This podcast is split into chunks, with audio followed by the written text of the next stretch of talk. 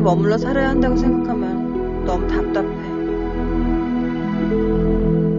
계속 배를 타고 그 어디서도 멈추지 않고 물처럼 흘러다니면서 사는 거야. 이렇게 배 안에 누워서 지나가는 구름도 보고 책도 읽고 Boa noite, bem-vindos a mais um episódio de 3 Graus de Carequice, uh, com Pedro Moura, Gabriel Martins e comigo, André Oliveira. De vez em quando convém ir reforçando para quem se tenha esquecido ou quem tenha chegado de novo. Não, sobretudo se nós nos esquecemos, que às vezes pode acontecer. Nesta idade já não é impossível. Um, eu hoje é, é possível, hoje, hoje o tema é meu, ou pelo menos fui eu que trouxe, e é possível que eu tenha alguma tosse porque temos vindo a adiar isto por causa daquelas minhas. Aliás, que já ficou celebrizado num, num episódio, um, ataques de tosse incontroláveis, e então temos vindo a adiar por causa disso. Hoje ainda não é impossível que isso aconteça, mas espero que não venha a acontecer. O tema que eu trago, eu acho que até é um tema tão, uh, se calhar, obrigatório que é, é estranho só falarmos dele agora, que é o, é, é o tema do, do sonho nas narrativas, mais concretamente na banda desenhada. A utilização, eu por acaso olho para isto num ponto de vista mais de, enquanto autor, a maneira de utilizar o sonho como um artifício na narrativa.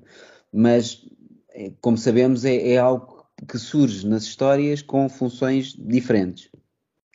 Eu não me lembrei de nenhum livro para trazer com esta temática que não fosse óbvio, como Sandman, ou outros que vamos falar agora mais, mais adiante, e então uh, lembrei-me de, de, propor a leitura deste livro, do Joe the Barbarian, escrito pelo Grant Morrison e desenhado pelo Sean Murphy, um, aqui aos meus, meus amigos, mas na realidade este, este, livro não é sobre sonho, não é? É, é? é, sobre outra coisa. É um miúdo que é diabético, entra em hipoglicemia e tem aqui uma série de um, alucinações um, que vão contrastando ou que vão, in, vão intercalando com a realidade e, uh, e depois, pronto, isto há um, aqui um desfecho. Vamos falar, também vou, vou, vou começar a falar sobre outras coisas depois vou falar sobre o livro, mas na realidade, porque é que eu escolhi isto? Isto não tem nada a ver com sonho, mas estão aqui algumas, uh, nesta, nesta, neste mundo uh, de fantasia em que o miúdo às vezes entra quando está realmente com, a, com, com, com o açúcar em baixo. há aqui vários paralelismos com, com o sonho ou com a utilização do sonho e é por isso, sobretudo, que, que, eu acho que acaba por ser um livro relevante para este universo. Um, a utilização do, do, sonho, eu também, enquanto autor, tenho um pouco essa, às vezes, essa tentação, porque é, é um artifício que nos permite fazer muitas coisas diferentes. Um, e que, que, todas elas contribuem para a história. Mas é irónica a utilização disto, dado que acho que a grande maioria das pessoas não se lembra dos sonhos que têm. É, são muito, muito raros um, muito raras as pessoas que, que falam sobre isso uh, e que, e que nos, ou pelo menos que sejam muitas as vezes que se lembram durante o ano. Um, mas na verdade aquilo que me parece é que os sonhos são sempre utilizados nas histórias com um propósito bem definido. Nunca há aqueles sonhos completamente absurdos ou aleatórios que não têm um papel um, na história. E eu, eu, identifico alguns papéis um pouco diferentes uh, que, que, a utilização do sonho pode dar jeito de utilizar na história.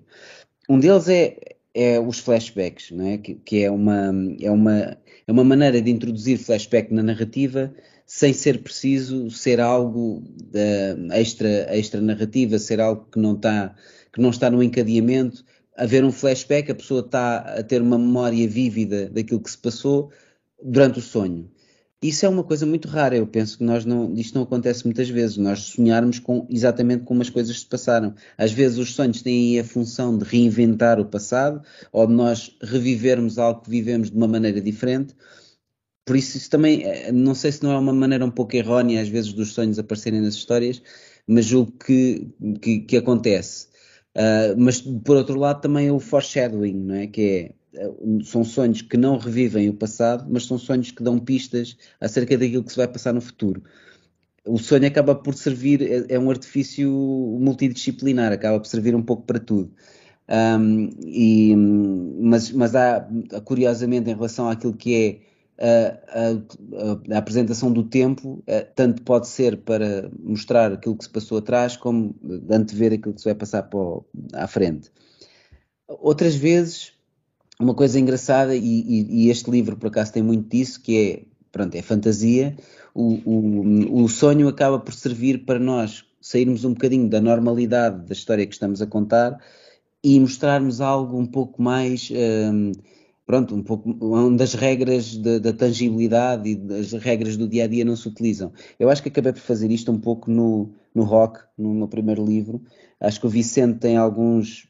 Tem algum, eu não, nunca especifiquei aquilo como sonhos, aquilo podem ser apenas pensamentos, porque penso que uma, havia uma coisa que eu tinha muito na altura que era a fantasiar a minha própria morte, não necessariamente no sonho, mas volta e meia punha-me a pensar nisso e eu quis transpor isso para, para a personagem.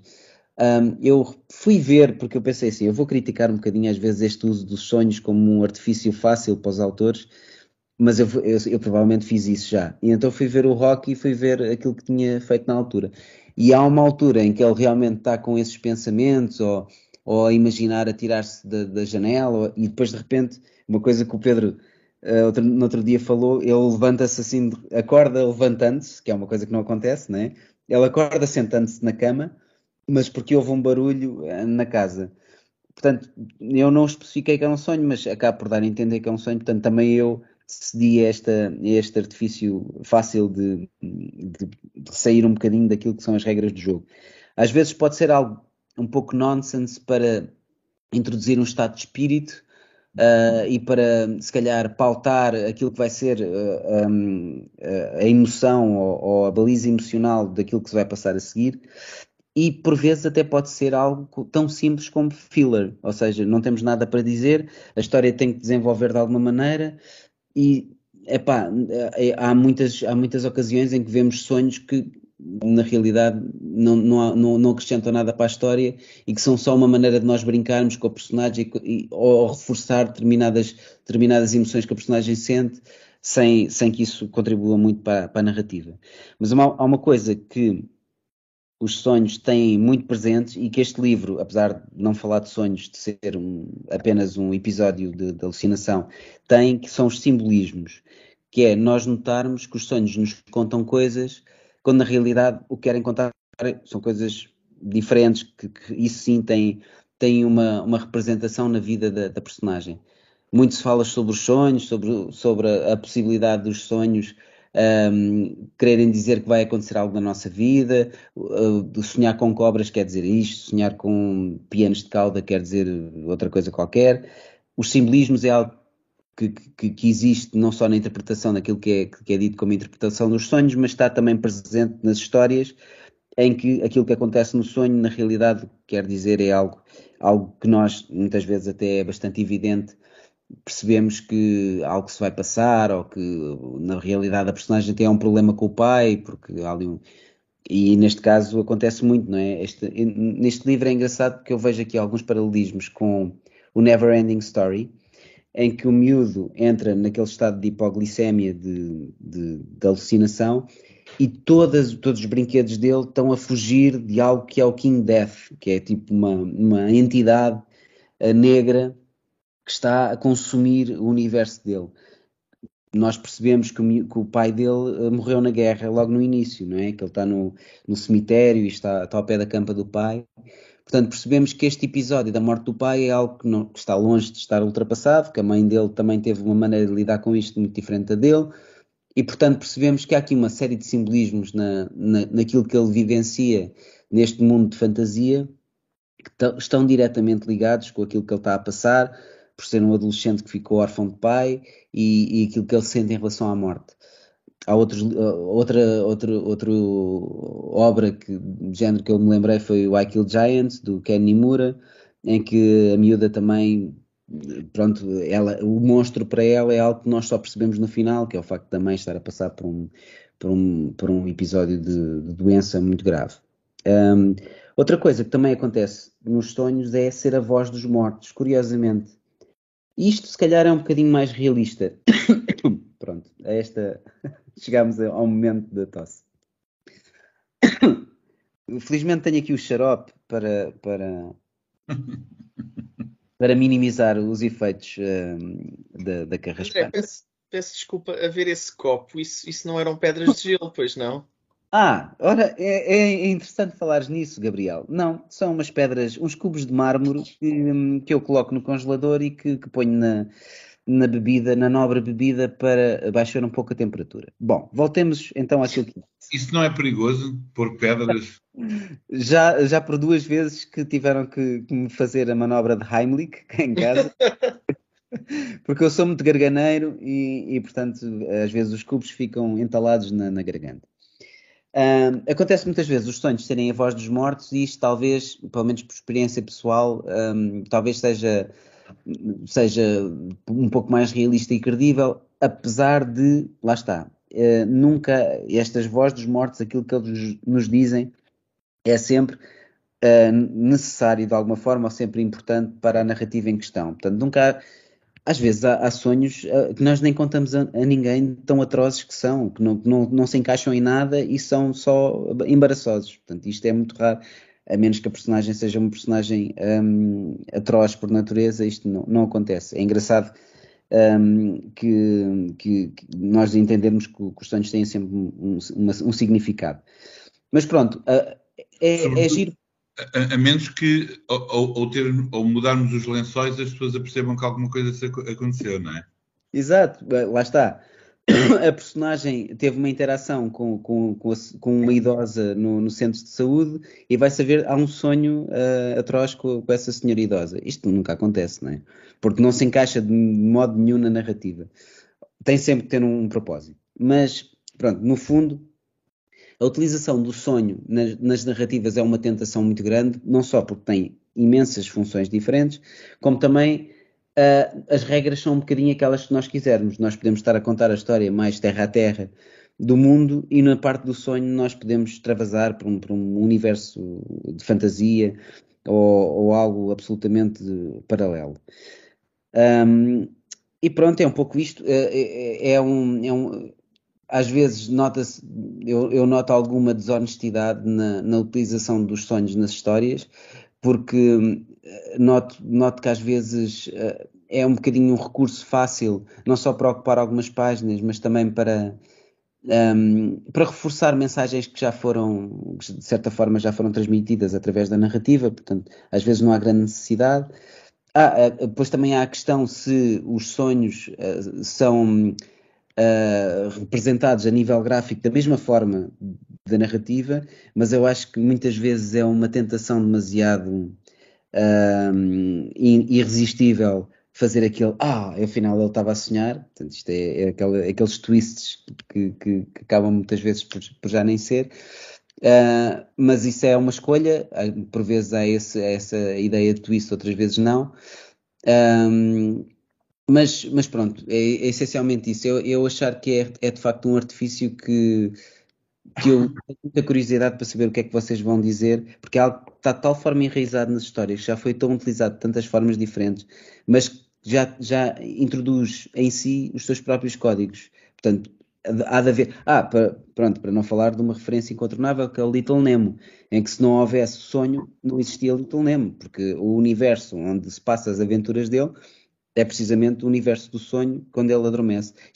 Não falar no Sandman, que é uma referência que nós estamos sempre a trazer aqui, mas eu, eu interessava-me mais o sonho, não enquanto tema central da narrativa, mas o sonho enquanto uh, algo que nós utilizamos para compor a narrativa de alguma forma ou, ou trabalhar em função da história que estamos a contar. Uh, e então estou muito interessado naquilo que vocês vão dizer a seguir. Passo a palavra a quem quiser um, agarrá-la, de certa forma. Força, Pedro. Não queres dizer, começar tu, Gabriel? Não, porque acho, acho que desta vez uh, faço questão, mas, até, mas trouxe uma ampulheta, portanto, Pedro, quando eu virar, atenção, é? Isso é daquele jogo, o Party and Co. Assim, né? Isso não chega, já sabes que é preciso pegar. Olha, muito bem. Uh, então, uh, de facto, quando o André falou nisto, uma das coisas que nós discutimos logo foi uh, que eu alertei, digamos assim, no meu papel de professor Sabichão, foi em, em, que medida ou que tipo de mecanismo é que se estava a falar, porque obviamente o, o sonho é uma coisa particularmente elástica e muito presente na, de, de, determinadas maneiras e tornava-se muito difícil uh, falar de tudo. A primeira coisa que me veio à cabeça, obviamente, foi, vou mostrar apenas, isto vai ser apenas referência, a primeira coisa que me veio à cabeça foi sobre autores que um, utilizam de facto sonhos reais, ou seja, no sentido de sonhos que tiveram, ou que dizem que tiveram, e os apontam e transformam na própria matéria da banda desenhada que criam. O exemplo mais conhecido, diria eu, é o do Alexander Zograf, que é um autor que até diz que tem experiências hipnagógicas, ou seja, que é aqueles sonhos que nós temos em, quando estamos em pequenas cestas, em, na praia, por exemplo, em que ouvimos os sons exteriores, mas ao mesmo tempo estamos assim a semi-alucinar, eh, só que ele tem controle sobre esses mesmos sonhos. E, portanto, ele é um autor cuja assinatura das histórias é conhecida, para além das histórias políticas, etc., autobiográficas, são as adaptações dos seus sonhos.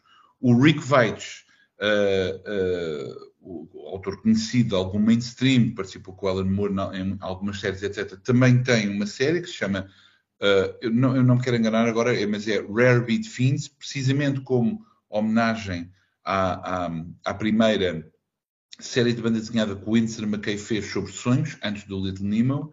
O Rare Beat Fiends era, uma, era, era, outra, era outra série que eu nunca li isto, por isso não sei, mas era como se fossem sonhos verdadeiros e a ideia era sempre, a piada estava sempre, ah, eu não devia ter comido aquela azeitona, não devia ter comido aquele pudim, a ideia, que é uma ideia que existe muito uh, em algumas culturas, que é comer determinados alimentos leva a que se tenha mais sonhos. A azeitona, por exemplo, é precisamente um daqueles alimentos que algumas culturas acham que comer azeitonas a mais leva a sonhos. Um, outros, um outro autor que fez a mesma coisa, menos conhecido, é este, o Jess Racklaw, com este livro Dream Tunes, em que basicamente ele aceitava eh, relatos de sonhos por eh, leitores e ele adaptava-os em pequenas histórias de quatro quadrados em, em sonhos. Mas lá está, este, estes, estes projetos são bastante interessantes para seguir um bocadinho a lógica dos sonhos. E, obviamente, que uh, os sonhos é daquelas coisas que é, é ainda uh, uma, um aspecto da psicologia humana que não está totalmente dominado, não é?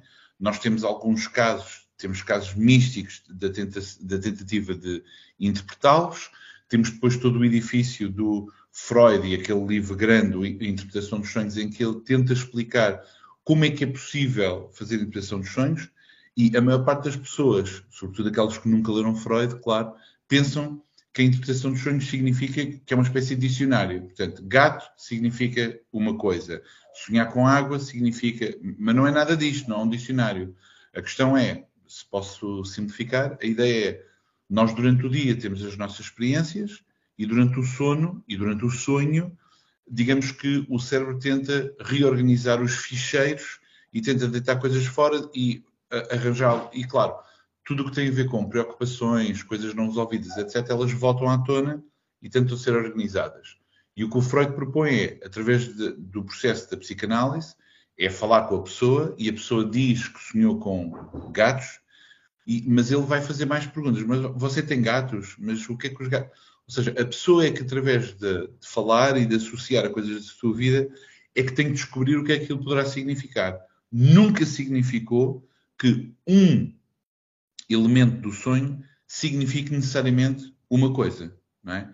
Mas, mas esse mito existe em muitos lados. Eu, aliás, eu não, eu, eu não tenho comigo, mas eu comprei na Tailândia um dicionário de sonhos, mas de acordo com a cultura tailandesa, ou seja, é, é uma é um pá, o livrinho é lindíssimo, com uma data de imagens e nós temos que procurar o objeto, animais, objetos, e depois por baixo diz a coisa que aquilo significa. Ou seja, eu tenho que procurar chaleira e ver o, que é que aquilo significava. É, é bastante curioso. Bom, isto levava-nos à questão das especificidades culturais, do que é que nós sonhamos, etc.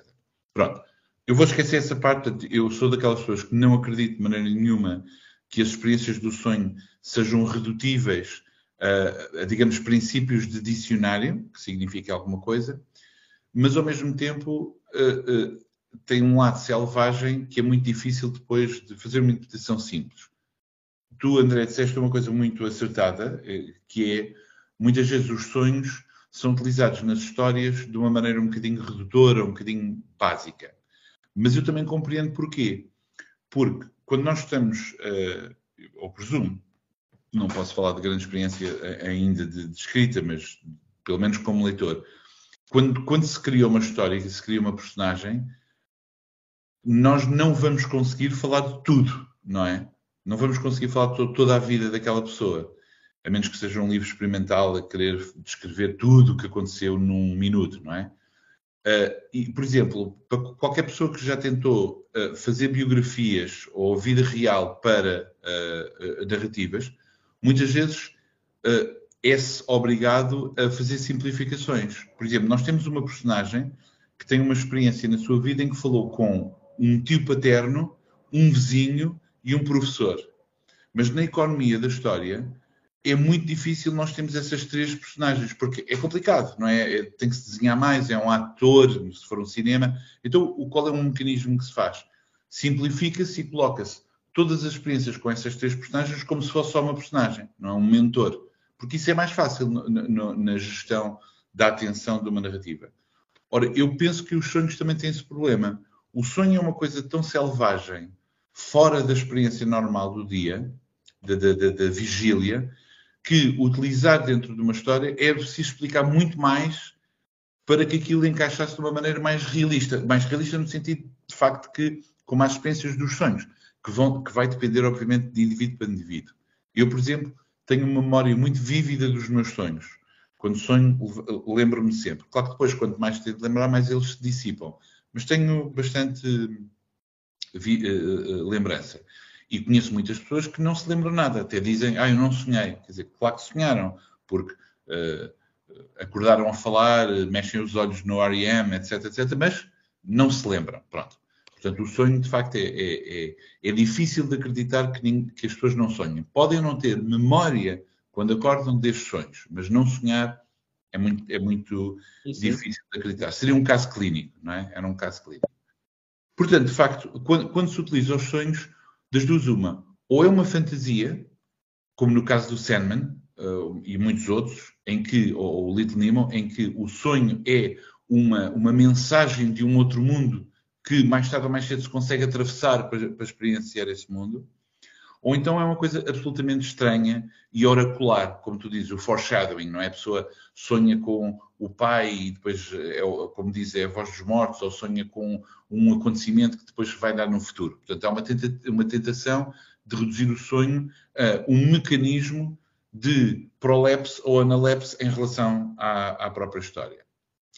Um, havia mais uma outra coisa que eu queria dizer dos sonhos. Bom, o Little Nemo obviamente tinha muita coisa a, a, a dizer bastante interessante, porque o, o, Little Nemo, as primeiras histórias são sempre interrompidas, com ele a acordar, não é? Mas a, a, partir de um determinado momento, a viagem que ele faz já não é interrompida, ou seja, ele apesar de acordar no fim do episódio, quando vamos à próxima, um, no próximo episódio, já não é começar de novo a viagem, mas sim é a continuação da viagem. Portanto, é engraçado que o próprio McKay desistiu desse mecanismo. Diz mas, isto. Mas isso não será também por, porque aquilo era publicado num jornal, não é? Uh, eu recentemente li um livro do, da Ponte de Fuga. Uh, que é aquele do, do pá, como é que ele se chama? É o crime do, da rua Saraiva de Carvalho, que achei muito engraçado. Ah, o repórter X. O repórter ah. Mas aquilo era é engraçado, porque eu não sabia que aquilo tinha acontecido. Que é um gajo que pá, trabalhava no, no, jornal, não é? E era, era uma mente criativa extraordinária. Então ele começou a escrever uh, como se fosse cartas escritas para o jornal a falar do, do, de um crime que teria ocorrido na rua de Saraiva de Carvalho, etc, etc. Depois eram cartas, às vezes escritas por um, por um tal Gil Góis, que era uma espécie de Sherlock Holmes português, outras vezes escritas por outros, etc. E dada altura ele também abandona isso e, é, e, e, escreve, e realmente parece que é assumido que aquilo é uma cena lá Sherlock Holmes e é um romance de investigação lá Sherlock Holmes. Eu acho que esse caso do Little Nemo, a dada altura, terem-se deixado do, do miúdo acordar e cair da cama a cada final de uma prancha será por isso, porque aquilo estava enraizado, as pessoas claro. queriam era ver, deve ser por isso, mas é não deveria ter sido se calhar essa a intenção inicial. Foi uma não, coisa. No início, se forem ver as primeiras páginas, é sempre o mesmo gag como Hum. era no Rare Beat Find. É um miúdo que sonha e acorda, e acaba o sonho. Claro. Mas a partir de um determinado momento, o McKay quer é fazer a aventura dele. E É apesar de acordar, já não tem nada a ver com a história, porque ele está sempre a no mesmo sítio. Mas eu queria, falar- eu queria falar de três exemplos. Um, muito rapidamente, porque também nos levava a uma outra discussão, que é uma série que foi muito importante, penso eu, que foi muito importante para ah, os leitores da minha geração quando eram mais novos, ou as pessoas mais velhas, que se lembrarão, que era o Vagabundo dos Limos, o Axel Munshin, que era uma série de ficção científica muito típica dos anos 70, com toda uma série de ingredientes muito típicos dessa época, mas em que é a história de um homem eh, um navegador das estrelas, que so- tem uma mulher dos seus sonhos. E existe uma máquina que grava os sonhos. Portanto, quando ele acorda, ele revê os sonhos e é sempre sobre esta mulher loura, fiérica, que vive alguns no que nos parece ser o nosso mundo. E todas as aventuras é ele a tentar. É o, o- o- grande, o grande crime, eh, porque ele eh, pertence a uma guilda e existe um princípio que eles não devem fazer, que é não transporar as portas do sonho. Que é, isso é o maior pecado que eles podem fazer. E o que é que ele faz? Ele faz precisamente isso. Ele quer ultrapassar as portas do sonho para encontrar-se física, carnalmente, com a mulher dos seus sonhos. Portanto, todos os álbuns é uma aventura dele a tentar fazer isso. Com toda, cada álbum tem as estratégias mais diversas possíveis. É uma grande saga. É um bocadinho datada, ho- hoje, olhar aquilo muito provavelmente os leitores que nunca leram aquilo vão ler aquilo e tipo, não, eu não quero ler isto, muito provavelmente, mas de facto, pronto, guardo aquilo, está num espaço eh, particularmente eh, querido de- de- de- na minha cabeça, porque pronto, era um, um- um clássico que era escrito pelo Godard, um escritor francês, e o, eh, desenhado pelo Júlio Ribeira, um autor espanhol. Pronto, ha- haverá de certeza absoluta alguns eh, ouvintes do, ou espectadores do programa que se lembrarão dessa cena. Hum, eu depois, outra coisa, um exercício que eu fiz foi, dos poucos livros que, que eu tenho acesso cá em casa, eu comecei a folhear e ver o que é que, onde é que haveria sonhos interessantes. E a verdade é que é um bocado complicado, porque, claro, que, sei lá, nos super-heróis de certeza que existem cenas de, de pesadelos, não é? O Bruce Wayne a sonhar outra vez com os pais, blá blá blá, essas coisas todas. Isso seria um exercício que nunca mais acabava. Portanto, eu lembrei-me apenas dois exemplos, mas que não vou explorar. Um é um livro que eu, na altura, teve um grande sucesso crítico, mas estas coisas basta passar 15, 20 anos e já ninguém se lembra disto, que é o Mother Come Home, do Paul Hor- Hornschemeier. Espera aí. Hornschemeier, sim. Eh, que foi um livro que teve bastante sucesso na altura, e basicamente é a história de um menino, eh, a mãe, eh, já não me recordo bem, mas ela morreu ou estava doente, e é, é a relação com o pai, e não é fácil a relação dele com o pai. E há momentos da história, na introdução, etc., ou pequenos interlúdios, que nunca se percebe perfeitamente se é, se é, se é um sonho ou se são comentários poéticos da parte do narrador. Mas eis um exemplo de algo que tem um mecanismo um pouco diferente. Não é simplesmente, não é o sonho, lá está da pessoa a levantar-se. Eu irrita-me essa cena da pessoa levantar-se da cama, eh, porque, quer dizer, eu pessoalmente, eu já tenho, já tive, e se calhar tenho de vez em quando aquilo que se chama terrores, não é? Desacordar mesmo aos berros com, com um pesadelo horroroso, mas raras vezes me levantei da cama. Acordo a gritar, etc., em sobressalto, mas não a levantar-me da cama. Um outro exemplo, que também vou ser muito breve, porque é um livro que nós falámos aqui, é precisamente o livro hum, que tem sonhos na- no título, que é Tu és a mulher da minha vida, uh, a mulher dos meus sonhos. E há uma cena, se se recordarão, em que ele está a escrever à máquina e nós não nos apercebemos quando é que ele adormece, digamos assim, e passa a haver cenas um pouco estranhas. O que é muito bom desta sequência, pelo Pedro Brito e o João Fazenda, é que tem, obviamente, uma série de mecanismos estranhos. Por exemplo, a figuração muda, a estrutura da página muda, ah, portanto, ele está a comer a, a- a planta, que é a tal mulher, e depois começamos a ver, a- a- aparece um fantasma, e depois vai se transformando na mulher dele mesmo, que depois vomita um sangue, etc, etc. E depois ele acorda, sobressaltado, mas não necessariamente daquela maneira, porque ele está deitado, portanto, é mesmo aquela coisa de uma pessoa estar adormecida e acordar. E o que é interessante nos mecanismos visuais disto é que é um exemplo muito feliz da lógica dos sonhos, porque se vocês todos temos a experiência de sonho, e o sonho é totalmente lógica enquanto está a decorrer, não é? Há coisas a acontecer e são lógicas. E só quando acordamos e se nos lembramos vividamente, pensamos: Peraí, aquilo não faz sentido nenhum. Como é que é possível que eu vi aquilo, fiz aquilo e não achava estranho? Claro que não, porque é um sonho. E a transição, por exemplo, muitas vezes eu lembro das partes do sonho, mas não me lembro como é que de uma parte foi para a outra. Sei lá, estava numa praia e de repente estou num autocarro, não é? E não me lembro como é que fui da praia para o autocarro. Portanto, este, este, esta sequência de sonho é particularmente feliz na maneira fluida como passa, sem necessariamente haver uma explicação lógica e mostrando o mecanismo do sonho. É só o que tenho a, a acrescentar. Tinha, apontado, tinha aqui apontado isso da, do Tu És para falar sobre isso e passou-me. Portanto, ainda bem que falaste. Boa. Que é, exemplo, flagrante. Ele, ele vê um, aquela miúda, não é? Aquela miúda fascinante que aparece primeiro na, na imaginação dele, vê primeiro em sonhos e depois, quando a encontra, é um momento de, de realização. Ok? Muito bem.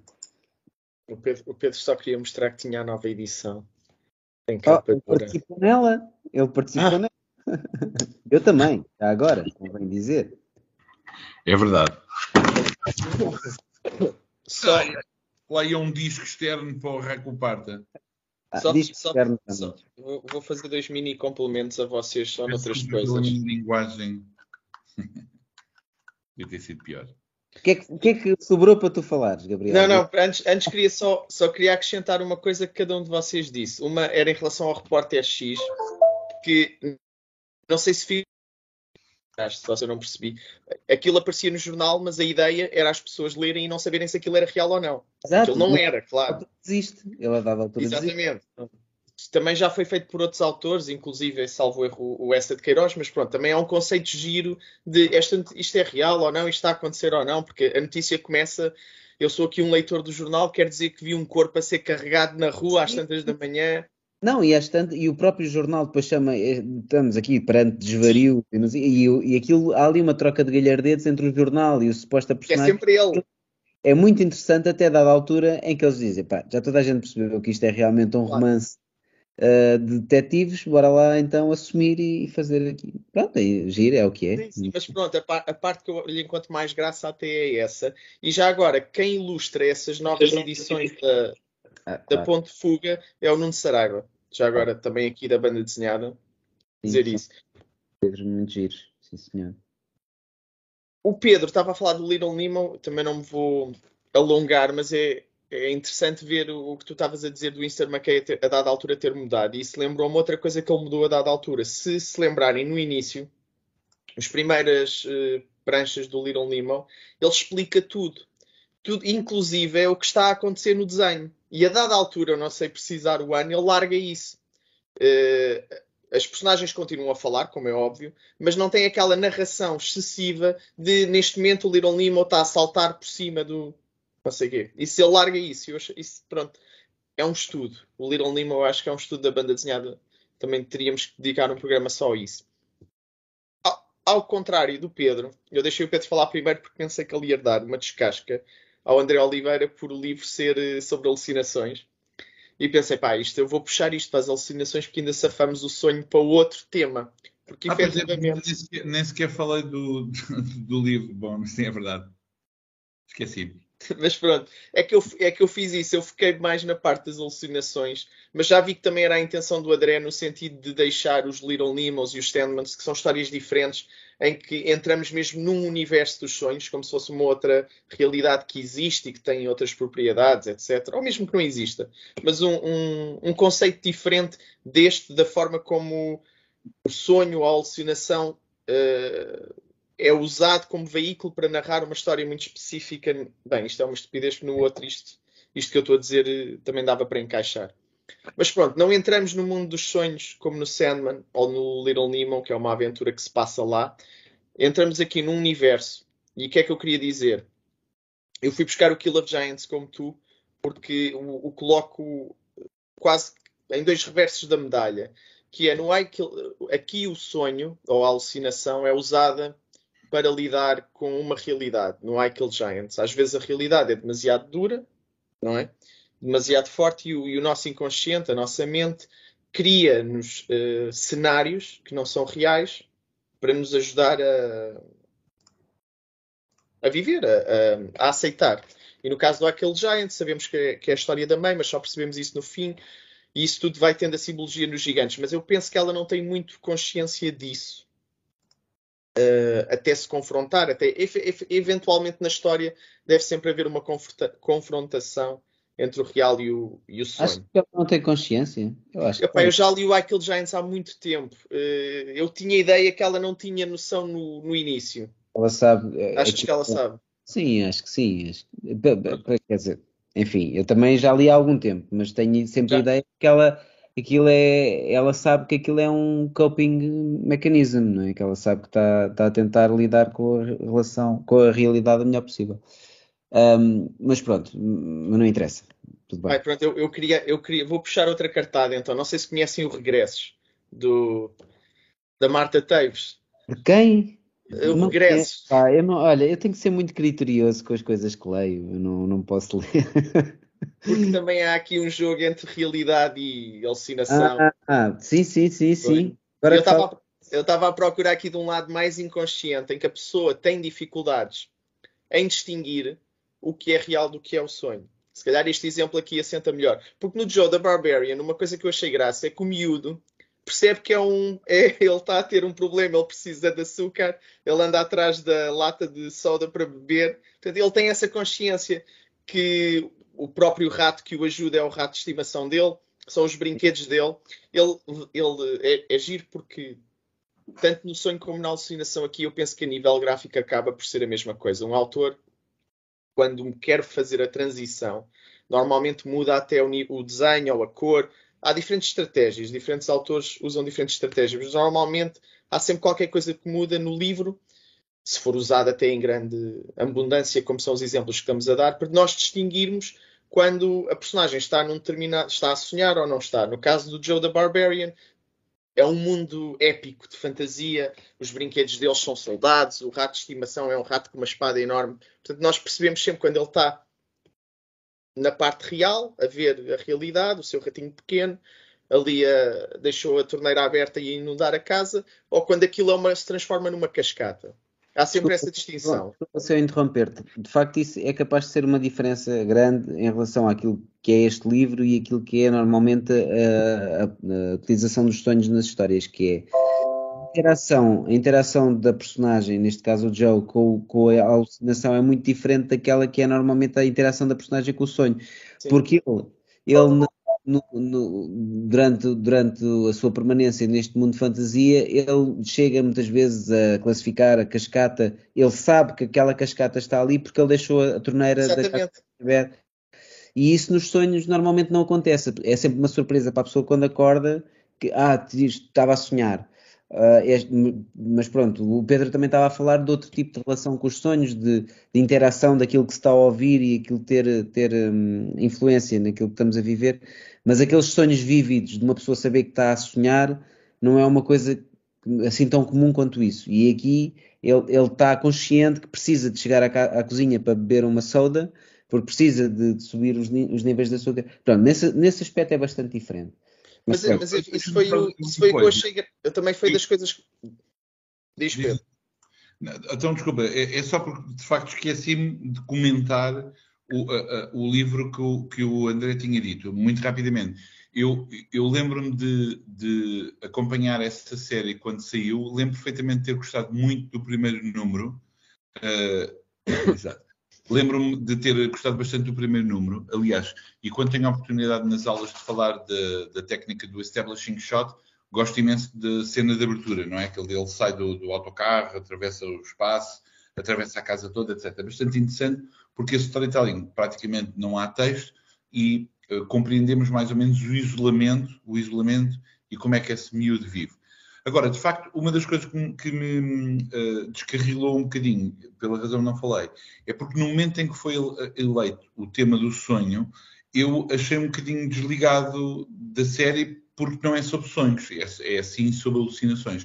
Confesso a minha ignorância que eu não sabia que, ehm, que a diabetes podia levar, ou, ou, ou este tipo de, de, condições podia levar a alucinações, não, se, não fazia a mínima ideia.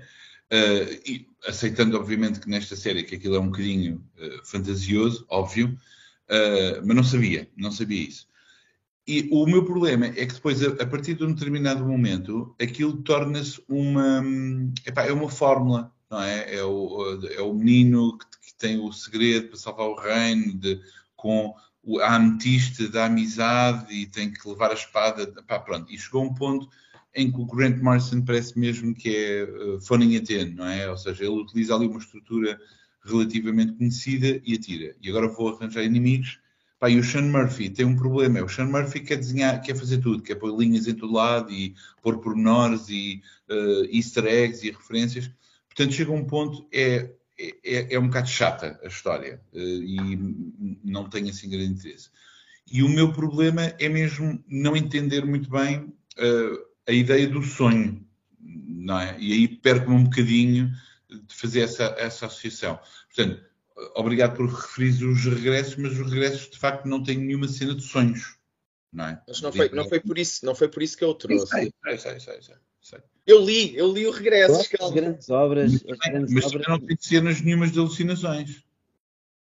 Uh, não, mas, mas tal como o rock, eu acho que as grandes Ah. obras, as, obras, as grandes obras não precisam de uma grande desculpa para, para serem.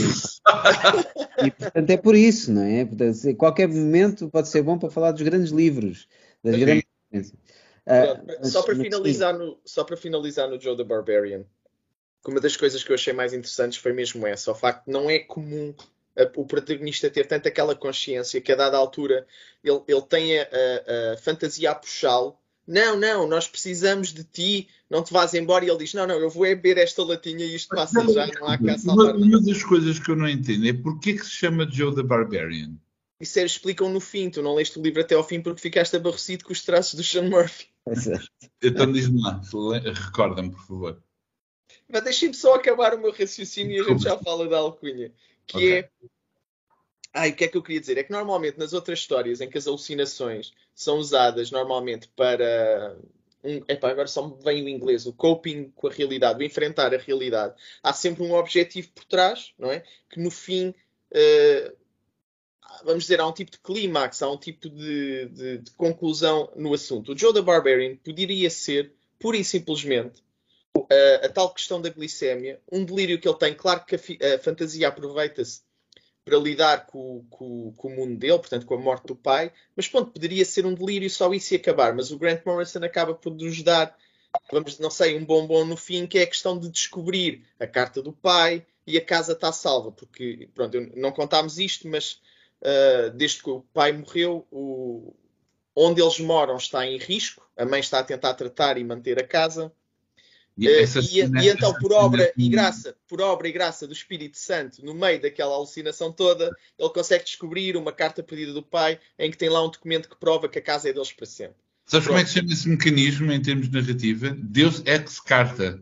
Pronto, é verdade, mas é verdade. O Deus Ex Machina eh, é, na verdade, nessa carta que explica de onde vem o Joe the Barbarian. É o pai, e os- o pai contava as histórias do filho aos amigos eh, militares e ganhou a alcunha, ao miúdo ganhou a alcunha de Joe the Barbarian. Por isso é que eu queria contar isto no fim do meu raciocínio, porque eu ia chegar à carta e à alcunha. Pronto. Obrigado. É. É isso. Portanto, é, é ainda pior do que eu poderia imaginar, não é? Epá, mas é que, não, eu adorei quando tu disseste de onde é que vem o nome. Eu disse: epá, este tipo não leu o livro. Pá, este tipo não leu o livro. Eu li, lembro da carta, mas não me lembrava dessa coisa. Leste, mas não foi para o programa agora, meu menino. Leste há não sei quantos anos atrás. Epá, eu admito também não é o, vista de olhos é o livro que eu tenha guardado com mais, eh, com mais eh, assim. Eu não, eu não tinha, eu não tinha Eu- lido, portanto, eu- confesso que E li. não te esqueças, não te esqueças, eu tenho praticamente a minha biblioteca empacotada, portanto tive que uh, uh, procurar ficheiros e uh, ao ler ficheiros no computador demora um bocadinho mais. Não, demora menos tempo, perdão. Enfim. Eu admito Sim. porque eu gostava, eu gostava muito do tema e queria mesmo falar sobre isto. Só que não encontrei, não estava a encontrar nenhum livro, porque muitos livros têm referências ao sonho. Também não queria falar sobre as obras que estamos sempre a falar, não é? Os, os Sandmans da vida e, pá, e o Nemo. Eu tenho aqui um calhamaço gigantesco, mas eu, pá, confesso, não tenho paciência para ler aquilo. Tem nem dois- tempo, é pá, nem tempo. calhamaços. É uma coisa enorme, não, não consigo É. ler aquilo. E então foi um bocado por, eh, pá, de, um bocado no desespero, acabei por escolher isto. Porque, apesar de tudo, tem aqui algumas referências eh, pá, de, em, em, comum com, com, com, aquilo que às vezes é a utilização dos sonhos. Mas também não é nem de perto nem de longe o, o livro que gosto mais. Não, nem, nem, sequer é, nem sequer é dos melhores livros do Grant Morrison, mas também não acho que o envergonhe. Acho que poderia ser mais curto, porque eu até gosto da, da ideia e do imaginário. Acho que, acho que até tem coisas giras. Pá, é o Grant Morrison, quer dizer, alguma coisa boa estaria lá. Quando, quando o Pedro disse vou ganhar inimigos, eu pensei que ele ia falar mal do Grant Morrison, mas depois falou mal do Sean Murphy e eu disse, ah, tá bem. Ok. Não, não, do Grant, eu, eu sou daquelas pessoas que o Grant Morrison escreve dinossauros contra aliens e eu vou ler. Exatamente, é isso, é como eu. É, é, péssimo, mas eu leio aquilo. E o Sean Murphy também gosto, de, gosto de ver algumas coisas. Agora, acho é que não é um storyteller tão interessante como o pintam, acho eu. Mesmo estas coisas do Batman tem seguido, mas é, é, é chato, é, é, é, um gajo que tem uma série de brinquedos como quer brincar e enfia-os todos ao mesmo tempo. É este, este, mas pronto, mas voltemos ao sonho. Ao, só, ao só por causa do sonho, ou neste caso da alucinação, uh, porque tu falaste nos super-heróis, mas eram muitos exemplos. Eu queria só dar uma, um exemplo de, uma, de um super-herói que eu acho que é uma figura importante na questão da alucinação, porque houve alguns Houve alguns autores que o trabalharam assim, outros não, não existe alucinação, é tudo real, que é o Moon Knight. Houve autores que o trabalharam como uma personagem que vê um deus, o deus da lua egípcio, Khonshu, mas nós não sabemos se o deus existe na realidade ou só existe na cabeça dele.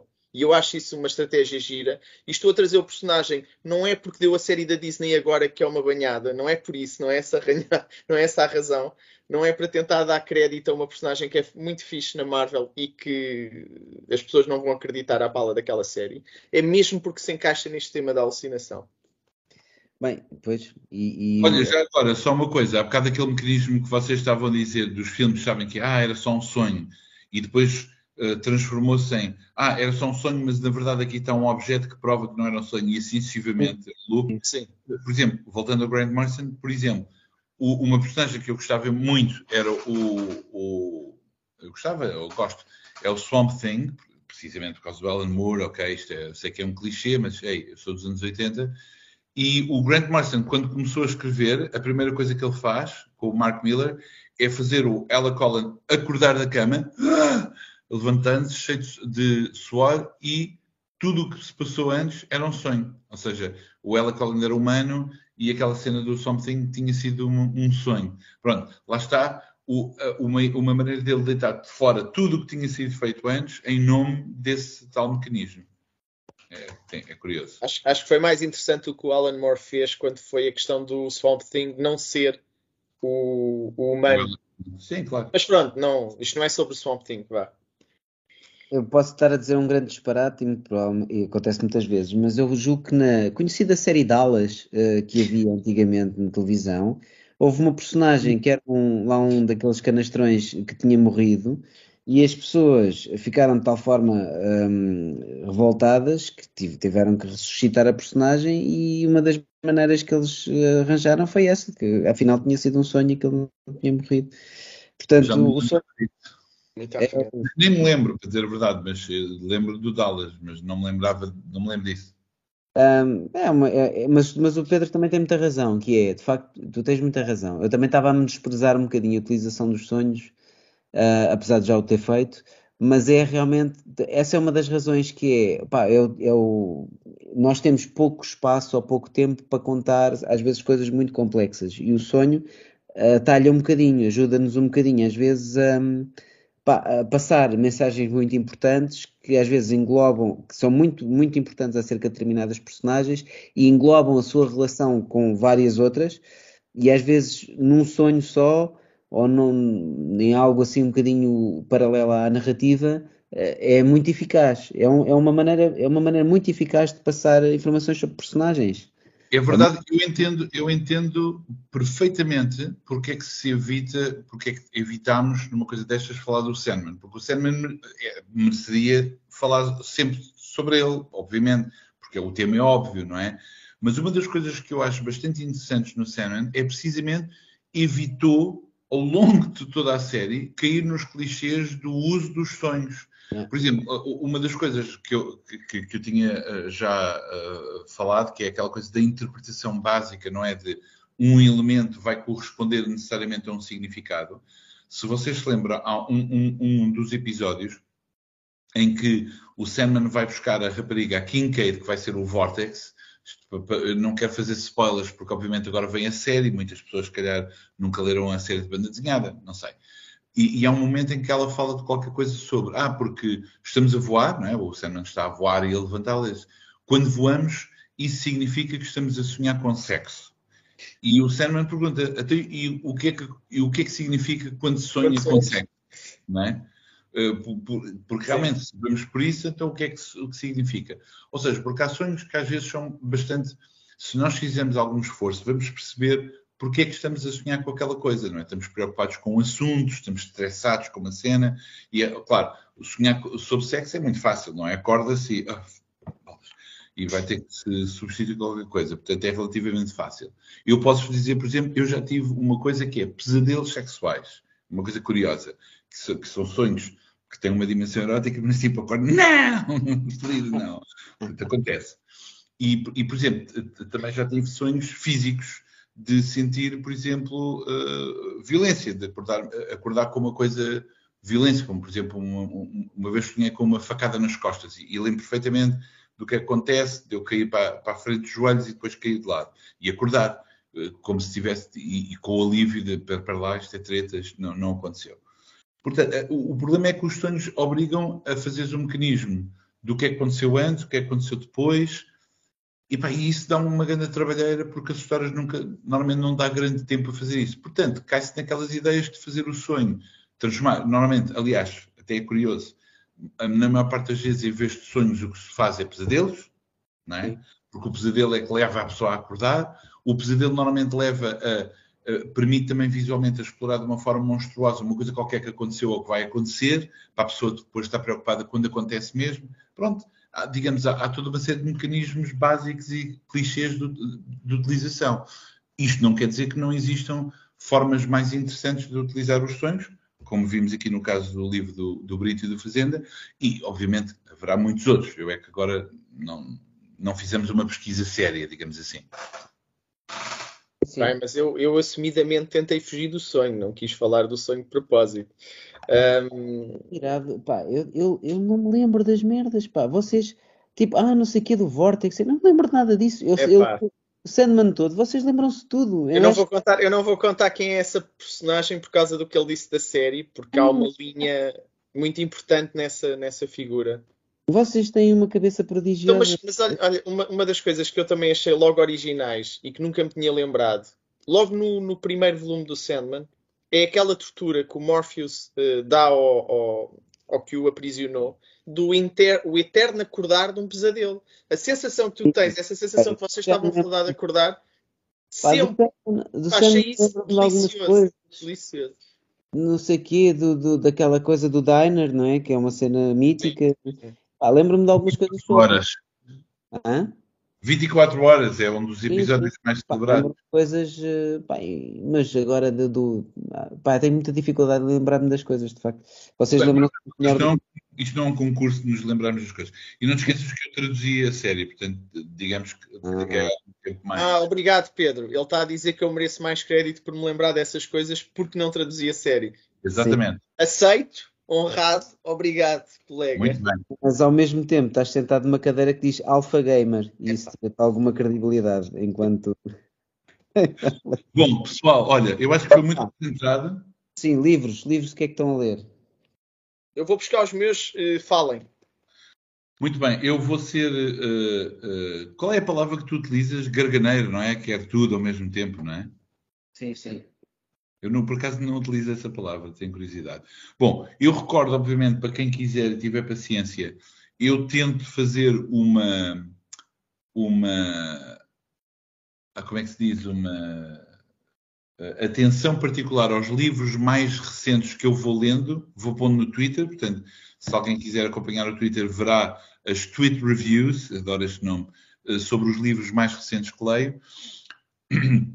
Mas isso não significa que eu não, não, não tenha de vez em quando livros um bocadinho mais antigos, etc., que vá procurar. Bom, uh, trouxe, uh, muito rapidamente, alertava para que foi publicado o segundo volume do uh, Combate Cotidiano, do Manu Larsenet, que é mesmo um livro pá, bastante interessante. É um, é um daqueles. Uh, há muitas editoras, inclusive a Aceita, têm feito uma série de livros novos, mas muito sinceramente, e com todo o respeito para uh, tudo que, aquilo que têm publicado, mas este livro de facto parece-me um daqueles contributos para alguma diversidade no panorama da, da banda desenhada mais mainstream que é publicada por cá. Vou acompanhando também alguns fanzines, portanto gostava de dar aqui um shout-out à Emma Gaspar, que publicou um, uh, perdão, dois pequenos fanzines, sendo um deles da coleção Cus, que se chama Flowers Intertwined, e o André Pereira, uh, que lançou o Five Color Good Stuff, um pequeno fanzine que regressa às pequenas publicações que fazia. Além disso, eu agora andava uh, já há muito tempo isto, isto, já são velhas notícias, mas finalmente chegou uma cópia do Autofagia, que é uma antologia de banda desenhada abstrata, poética, experimental uh, no Brasil. Alguns autores portugueses participam aqui, nomeadamente Helena Martins, Bruno Borges, e há uma pequena BD feita por mim e pelo João Sequeira. Um, outra coisa que comprei há pouco tempo, isto já saiu há algum tempo, mas uh, eu acho que tinha isto, uh, mas nunca li isto de uma ponta à outra, do Justin Jordan e do Treadmore, que é o Lothar Strode, que é assim uma coisa mainstream de porrada. Nunca li, portanto estava com curiosidade e agora existe este calhamaço com tudo. E outra coisa que andei com vontade foi ler Josei Mangá, ou seja, mangá que é feita sobretudo para mulheres. E então tenho comprado assim uma série de volumes de histórias, ou, ou que está tudo colecionado num volume só, ou que são histórias curtas. Portanto, muito rapidamente, vou só dizer os títulos: O Paradise Kiss, um, a Claudine, Maiden Railways e Elter Skelter. Pronto, alguns destes são clássicos. Por exemplo, este a Claudine é da Rioja Ikeda, que é da Rosa de Versailles, e é um livro bastante conhecido. Aliás, é bastante curioso porque é um livro de 1978, 79, sobre uma transexual um, o que era um tema na altura, obviamente, particularmente uh, inovador, e hoje uh, é uma coisa bastante discutida e é bastante curioso relê-lo. Bom, fico-me por aqui, já perceberam, tenho uma pilha bastante grande que vou ler em três dias. Gabriel. Ok, eu vou ler estes todos em três anos, mas é parecido. Uh, alguns já foram aqui falados, se calhar quase todos, mas o... eu gostei muito. Eu tenho prisão de ventos, ajuda, ok? ok, ok, desculpa. Eu, eu, não leio aí, mas pronto. Eu, um... Ehm, Toda a gente lê aí, Gabriel. Olha, já agora, agora a sério, faz mal ler na casa de banho, não sei se sabem. Sempre eu... ouvi dizer, sempre ouvi dizer. Cria hemorroidas, portanto, higiene, despachem-se, não tenho, nada de telemóveis, despachem-se. Eu também para justificar, para justificar porque é que uma piada de mau gosto, mas fica agora um, não, mas pronto, eu, bom eu conselho médico, ok? Eu estou-me a rir um bocadinho, se calhar demais, porque vi há pouco tempo o episódio do Seinfeld em que o George é obrigado a comprar um livro de 100 dólares porque levou o livro da livraria para a casa de banho e depois o livro está marcado como livro da casa de banho sempre em todas as livrarias que ele tenta devolver e pronto. Foi isso que me lembrei. Então, estava a dizer, o Pedro mostrou este livro, acho que no programa passado, do Marco Gomes, o Little Dose, e eu gostei muito dos desenhos que ele mostrou por ecrã, e então fui buscar um para mim também. o que me lembra que tenho que falar com o Pedro. Uh, o Number 5 também, aproveitei e trouxe, do Sr. Taiyo Matsumoto. Uh, eu acho que vocês já falaram de certeza, mas eu acho que não, acho que não cheguei a falar que tinha, e uh, foi o último livro que li, o relatório de Brodeck, e gostei muito. Portanto, acho que sim não. também. Acho que vale a pena sempre falar. Comprei Como é este. Autor? Como é que se chama esse autor? O Manu Larsenet.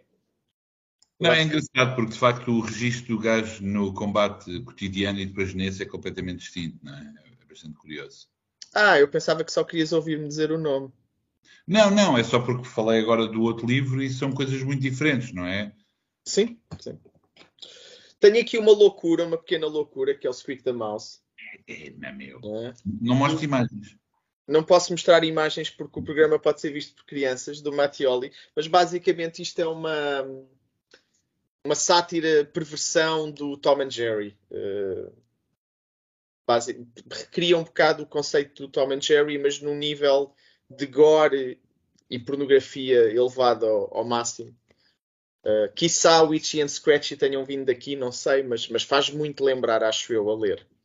E por último, uh, acho que ainda não tinha falado, que não tinha gostado muito da série, fui pegar nos meus livros do Moon Knight, uh, fui ler a saga de Warren Ellis, começou com ele. Vou só mostrar duas capas, a do Jeff Lemire, mas pronto, anda a desenjoar dos meus cómics de fundo de baú. E é isto. Muito bem. Bem, então, para, para fechar, só falar de uma obra que eu andava à procura pelo, pelos eh, mercados todos do livro. É uma obra de 75 da Biblioteca Agrícola Litexa, uma obra maior de Justo Rodas, que é a criação lucrativa de perus. E eu, de facto, um, encontrei. É um livro fascinante, um, com vários capítulos, não só sobre, sobre a questão, a problemática dos perus, mas também sobre hum, toda a questão das origens do peru doméstico e como ter o peru em, em cativeiro, hum, criação em semi-liberdade, muitas vezes as pessoas julgam que uma coisa é liberdade, outra é cativeiro, também há semi-liberdade nos perus, uh, acasalamento, criação em cativeiro, enfim, é, é uma obra linda e que não é banda desenhada, mas é de tal forma incrível que vale a pena mencionar. E sim, eu gastei dinheiro nisto.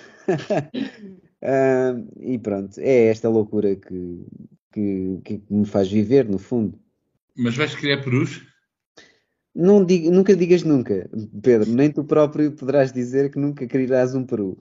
uh, mas pronto, olha, quando, se chegarmos a um ponto, porque isto fala-se muito no metaverso e, e, na, e na, na, informática e tudo mais, mas o Peru, enquanto, enquanto futuro, também está muito bem alinhado e eu vou estar melhor preparado do que tu, apesar do livro ser do Estado Novo ainda quase, ou do final do Estado Novo. Bom, muito obrigado a todos aqueles que tiveram paciência para nos acompanhar. Bons sonhos a todos, porque, enfim, é, enfim. E, ah, uh, próximo fim de semana, atenção que vai uh, decorrer o Festival de, Internacional de Beja, vai começar na sexta-feira, sábado, domingo e depois vai estar patente, se não me engano, há uma, duas semanas mas o próximo fim de semana, para quem puder deslocar-se a Beja, valerá a pena com certeza. E, e, pronto, e em breve estaremos novamente uh, aqui para discutir um novo tema, esse da autoria de Pedro Moura. Não sei se queres, uh, não, nem, nem, sequer falámos sobre isso, nem nós sabemos. Portanto... Eu posso, mas eu posso dizer, se, se vocês acharem por bem, porque não, não seria tanto uh, um, ou seja, é um tema que vos permitirá escolher um livro qualquer. Uh, por outro lado, outra coisa, passou-me pela cabeça se não seria interessante. Uh, Gabriel, tu vais a Beja também? Acho que não posso. Achas que não podes? Porque senão fazíamos um, um programa ao vivo em Beja. Era uma ideia. Era giro. Eu gosto dessa ideia, mas estou com um problema. Não estás, não faremos, obviamente. O tema é o que é que eu vou propor? Eu não sei se diga, mas eu gostava de falarmos porque eu, eu tenho uma regra de, ou tinha, porque agora não tenho escrito tanto textos sobre banda desenhada assim longos, não é? Mas é uma regra de quando e como escrever. E a minha ideia é escolher uma banda desenhada mesmo má que eu nunca escreveria, mas tentar dizer e ver o que é que aquela banda desenhada tem de bom. E o livro que eu escolheria, portanto, vocês podem escolher o livro mais o medíocre que vocês quiserem da vossa estante, mesmo irem ao fundo do baú. É verdade que eu podia ter ido buscar uma coisa ainda pior, mas é um livro que eu nunca li, que é Cristiano Ronaldo Strike Force.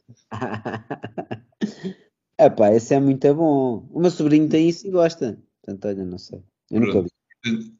Este será o exemplo do livro que eu falarei sobre essa regra de escrita vocês têm que escolher um livro daqueles pá, brindes do Chocapi que, que, que saiu. Há tanta coisa para, para escolher.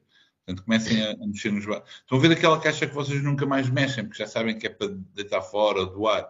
É aí que vão encontrar o, o livro. Bom. Não, eu, eu, não, eu não acho que é difícil escolher o livro. Quer dizer, escolher um talvez, mas não, não acho que seja assim tão difícil.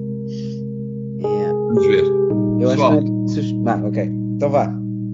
Até para a semana. Exato, exato.